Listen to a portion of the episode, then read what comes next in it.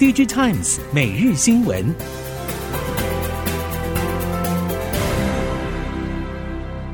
听众朋友们好，欢迎收听 DigiTimes 每日新闻，我是翁方月，现在为您提供今天的科技产业新闻重点。首先带您关心，盛辉去年业绩表现亮眼，主要成长动能来自于半导体与电子产业在建工程的认列。尽管全球总体经济与产业在去年中出现变化，盛辉订单认列进度并没有受到全球通膨升温和产业通路库存调整而有延后或砍单的现象。集团营收和获利再创新高。盛辉表示，目前未认列的合约高达三百亿元以上，足以支撑集团未来一到两年的营运。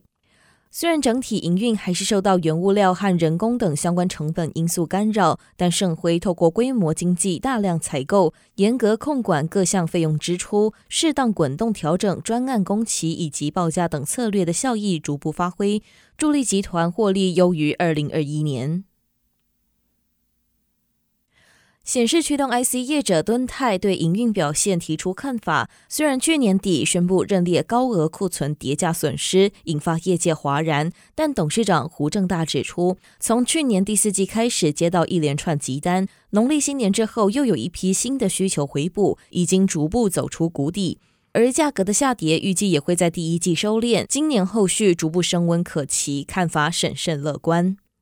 对于主力的手机应用，胡大正认为，虽然会比去年好多少还无法确定，但可以确定一定会比去年回温，并不是指手机总销售量会有所增加，而是半导体含量的提升。除了规格持续升级之外，中系面板厂在整个手机领域的市占提升，为台系显示驱动 IC 业者带来更多机会。此外，一些手机后装市场的需求在去年有大幅成长，在未来有望持续弥补传统品牌新机的部分需求。富彩投控即将进入三年一次的董事改选，但其公布的董事候选人名单中，现任富彩董事长李秉杰和隆达董事长苏丰正都没有在名单内。友达董事长彭双浪以自然人身份进入名单。业界预期，随着友达在新董事会色彩更浓厚，彭双浪渴望进入董事会，并接任即将退休的李秉杰，成为未来富采董座。龙达董座则由总经理唐修木接任。近年来，友达积极布局 Micro LED，并入主富采董事会。今年第一款 Micro LED 智慧手表也将开始量产。业界认为，友达集团扩大在富彩的主导权，重点将朝向整合光电化合物半导体以及 Micro LED 新兴显示技术布局。而 Mini LED 背光已经逐渐成为高阶电视的标配，并持续导入到电竞和车用面板的应用。美国商务部负责工业与安全的副部长表示，随着美国华府与欧盟合作遏制北京取得尖端技术，美国可能会对三星电子和 SK 海力士在中国的晶片生产能力施加限制。美国政府正在与三星和 SK 海力士推进在这方面的发展。不过，美国商务部负责工业和安全的副部长没有具体说明，美国政府希望三星和 SK 海力士在中国的记忆体制造厂所能够生产的 NAND Flash 层数上限，指称这个上限会是中国记忆体制造商目前的技术水平而定。因应原物料需求随着产能增加持续成长，为了确保制成关键材料氢氟酸稳定供应并友善环境，台积电宣布已经携手供应商以磷肥废料替代萤石，在不影响原有制成品质的前提下，成功产制氢氟酸。台积电表示，氢氟酸是半导体湿式蚀刻制成的重要化学品。一般以萤石为原料，因为不容易取得且精炼程序繁复，产制过程比较难以降低碳排放量。台积电持续积极辅导供应商扩大使用磷肥废料产制氢氟酸，预计二零二四年底完成第二条独立产线之后，可以再降低萤石用量，总计减碳将近四万公吨。接下来带您关心电动车市场。随着未来、通用汽车、福特汽车等越来越多汽车制造业者正在新建或正在筹建自家电池厂，全球最大电池供应业者宁德时代也开始面临留住关键客户的压力。消息人士表示，为了降低对现有电池供应业者宁德时代的依赖，提高获利，以及扩大在海内外电动车市场的影响力，中国大陆电动车制造业者蔚来汽车正在计划在安徽合肥现有主要制造中心旁新建自家第一座电动车电池制造厂。蔚来董事长暨执行长李斌先前表示，未来将会采取类似特斯拉的策略，结合自产和外购电池来供应自家电动车所需。未来已经组建成员达到四百余人的电池研发团队，预计二零二四年下半就会开始生产充电速度更快的八百伏特锂离子电池组。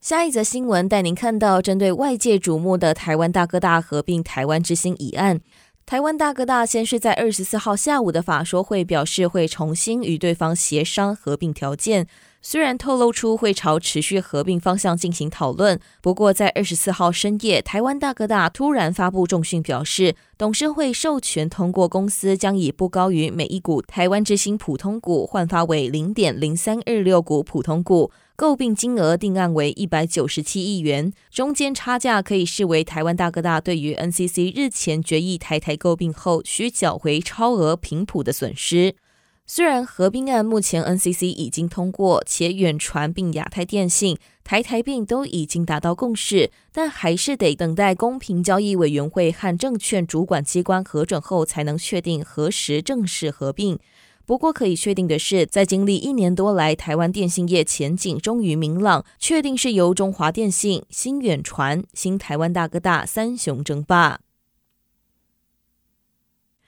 同样带您关心台湾电信业者在今年世界行动通讯大会上的表现，不只是展示自身在行动通讯上的成果，更希望在国际通讯业者的交流中掌握商机，布局 B 五 G 和近邻技术。